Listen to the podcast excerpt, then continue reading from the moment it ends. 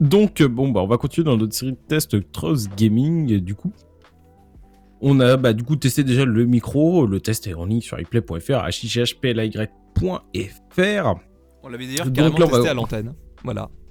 Oui, c'est ça. Encore mieux. Donc, on, va poursuivre du coup avec un clavier euh, mécanique, une souris et une souris verticale. Et la semaine prochaine, il restera du coup le casque. Et voilà, on aura testé à peu près une, gamme assez large voilà, de chez Trust Gaming. Hein. L'intérêt de cette série de tests était vraiment de voir globalement ce que vous la marque.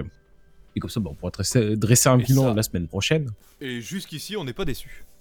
Et voilà, ça, moi je laisse un peu de suspense. donc on a testé bah, un clavier, donc le GXT 865 Asta. Donc euh, oui, c'est un peu pénible parce que euh, GXT, ça arrive beaucoup avec GTX.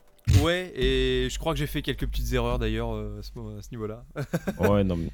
Et le nombre de fois que j'ai dû effacer dans mon texte et recommencer. Ça France. Ça fait beaucoup. Bref. donc, c'est un clavier qui me rappelle un petit peu un clavier qu'on a testé il y a 9 mois maintenant.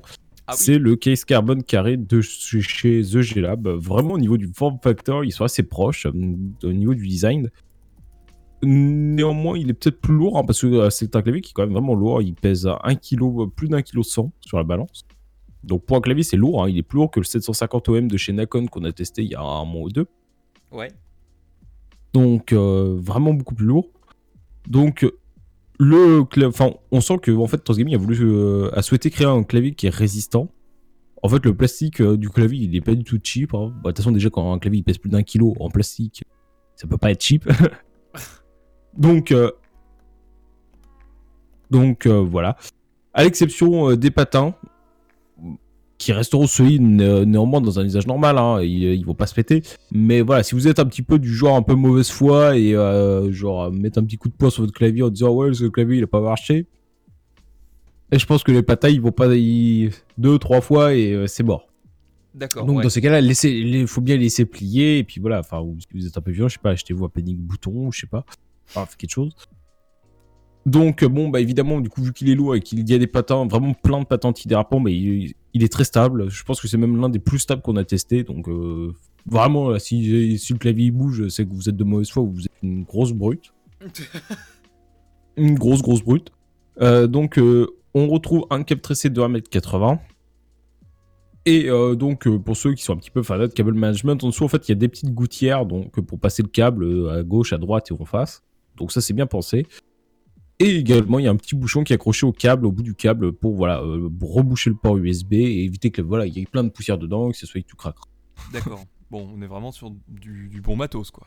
C'est ça. En dessous, bah du coup, le petit outil là pour retirer les touches, pour une fois, il est pas traîné dans la boîte. Une bonne idée, c'est qu'ils l'ont mis en dessous, euh, fixé. Donc, euh, t'es pas là à dire ah, elle est où la boîte? Ah bah oui, mais non, mais là, écoute, je l'avais sorti de la boîte et puis je l'avais posé, mais où? Ouais, c'est ça. donc voilà, donc ça c'est quand même une bonne idée de l'avoir mis en dessous. Au moins tu sais qu'il est tout le temps là, il est pas traîné, c'est hyper pratique. Donc bah forcément c'est un clavier gamer, il y a des LED qui clignotent dans tous les sens, sinon c'est pas drôle. Euh, ici dans ce cas, euh, bon bah vu qu'il n'y a pas de logiciel, on a 7 pré-réglages, donc bah, c'est plutôt sympathique. Ça propose un éclairage euh, sympa, bon après c'est pas, voilà, il n'y a pas de révolution non plus, ça reste un éclairage LED. Niveau usage et fonctionnalité, ce qui est quand même un petit peu le plus important, donc le clavier, il propose, c'est un clavier mécanique déjà, j'ai d'autres choses avec des switches rouges. Donc en fait, c'est les switches qui sont globalement actuellement le plus répandus sur le marché, hein, parce qu'en fait, c'est un bon compromis entre le bureau, la bureautique et le gaming. Et en, euh, parce que bah, déjà, les, les switches sont faits pour être rapides, avec une force d'activation de seulement 45 grammes. Donc c'est-à-dire qu'il va falloir appuyer seulement de 45 grammes sur la touche pour que tu enfonces. Contre 50 grammes, par exemple, pour les switches blue. Bah, les switches blue, c'est ceux qui font le fameux clic-clic.